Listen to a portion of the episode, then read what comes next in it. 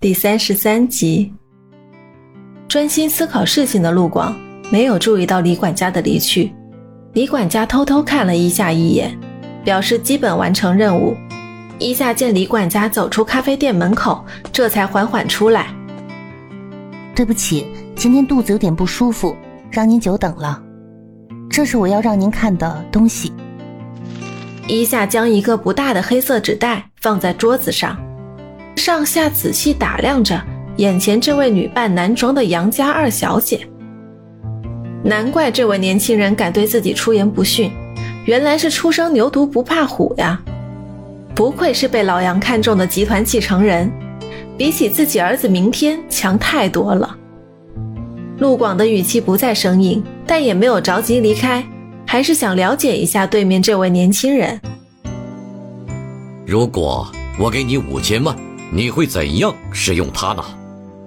一夏听懵了，没想到经过李管家的一番努力之后，陆广的第一句话竟然是这个问题。绝对不可以盲目的回答，这也许是个考验。想了想自己的经历，又想了一下集团现在的困难，一下语气平稳，隐晦的说出了自己的心里话。面对这么大一笔数目的诱惑，一夏知道。五千万对自己有多么重要？可是应该怎么回答呢？稍作思考，陆广在等待他的回答。只听一下缓缓说道：“这些钱的用途，也许我还欠别人五千万，您的这笔钱可以替我还债。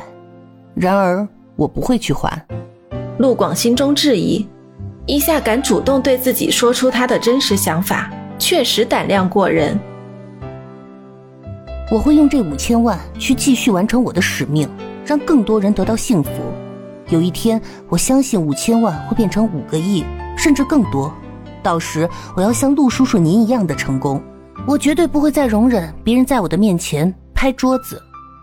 后面的话并非出自伊夏本心，这都是经过对陆广为人的了解才决定临时加的台词。看着陆广的表情，诧异间又有些满意。不知道这种得罪似的发言会不会又惹他不高兴了？陆广点点头，低声评价着：“有胆识，有城府，你是可以收拾起烂摊子的。”陆广猜透了一下的暗示，所说欠别人五千万，是公司现在的账目亏损，拖欠银行的贷款；更多人的幸福，是指公司里的员工。一下不会因为公司短暂的错误路线放任员工失业，一下宁愿用这五千万拼一拼，也不会还清账目将公司爆破产。这样的女孩如果做了自己的儿媳妇儿，就算明天不争气，夏雨也会撑起整个家族。再加上她在明显弱势的情况下，还可以这样以下犯上，颇有自己当年创业时候的影子。陆广进入沉思。一夏的提醒打断了陆广的思考。陆叔叔应该看下我为您准备的东西了。陆广这才反应过来，慢慢打开纸袋，从里面拿出一张明天的机票。陆广表示疑惑，一夏主动解释道：“我只是想让叔叔您放心，我明天就会离开这里，所以不要再担心我会纠缠天少了。”你真的想好要走了吗？是的。难道你就没有什么重要的事情要去处理了吗？伊夏知道他所指的是什么，苦笑了一阵后回道：“ 有，当然有。这里有我的梦想，有我的使命，还有我的爱情。如果我的离开是对的，为了我所爱的人，我宁愿放弃我的一切。”能不能跟我说实话？我要是不去阻止你与明天交往，你可以为他做些什么？终于听到这句话了，伊夏眼神中似乎燃起了希望，心中不停的颤抖着，轻咬嘴唇后，信心十足的回应道：“我能为他做的就是让他在乎我，让他变成我想要的人，让他为我做的更多。”这话听起来很自私。但陆广毕竟不是他那思想简单的儿子，这话中的意思是，你当爹的改变不了他，我可以，我可以将他变成陆氏集团的继承人，可以让他成大器。陆广万分满意的露出笑容，将手中的机票撕成碎片。陆叔叔，别叫我叔叔。多年来呀，我一直有一个心愿，希望你可以替我完成。您说，我有一个老兄弟，刚到国外开拓市场的时候，对我帮助不少。我答应过他，如果公司稳固，回国后要与他一起大醉一次。只可惜现在没有这个机会了。泪水湿润了伊夏的双眸，这明明说的就是他与自己父亲的事。伊夏婉言拒绝着：“不，他是他，我代替不了。你可以，因为你是他的后人，你继承了他的全部精神。”伊夏没有回复，将再也控制不住情绪的脸转向一边。泪水顺着脸颊一涌而下。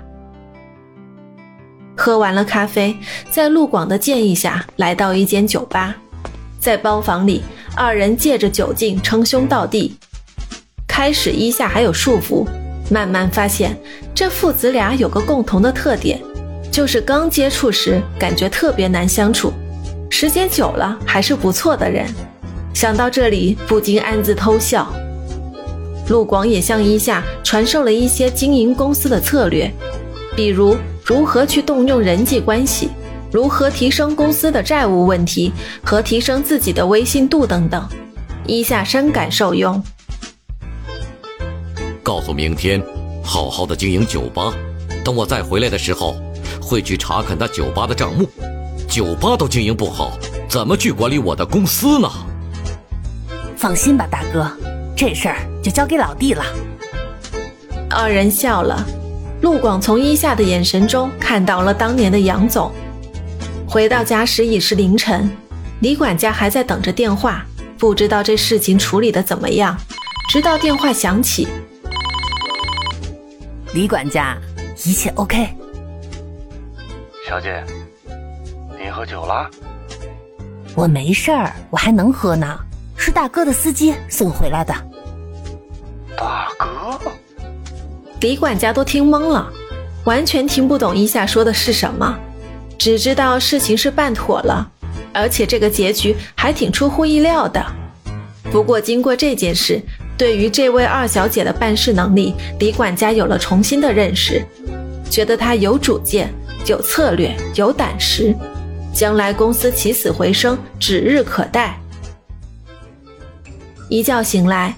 已经是第二天中午了，伊夏感觉头还是有点昏昏沉沉的，看了一下手机，天少打了不知道多少遍的电话，伊夏马上给回了过去。你想急死我呀？为什么不接我电话？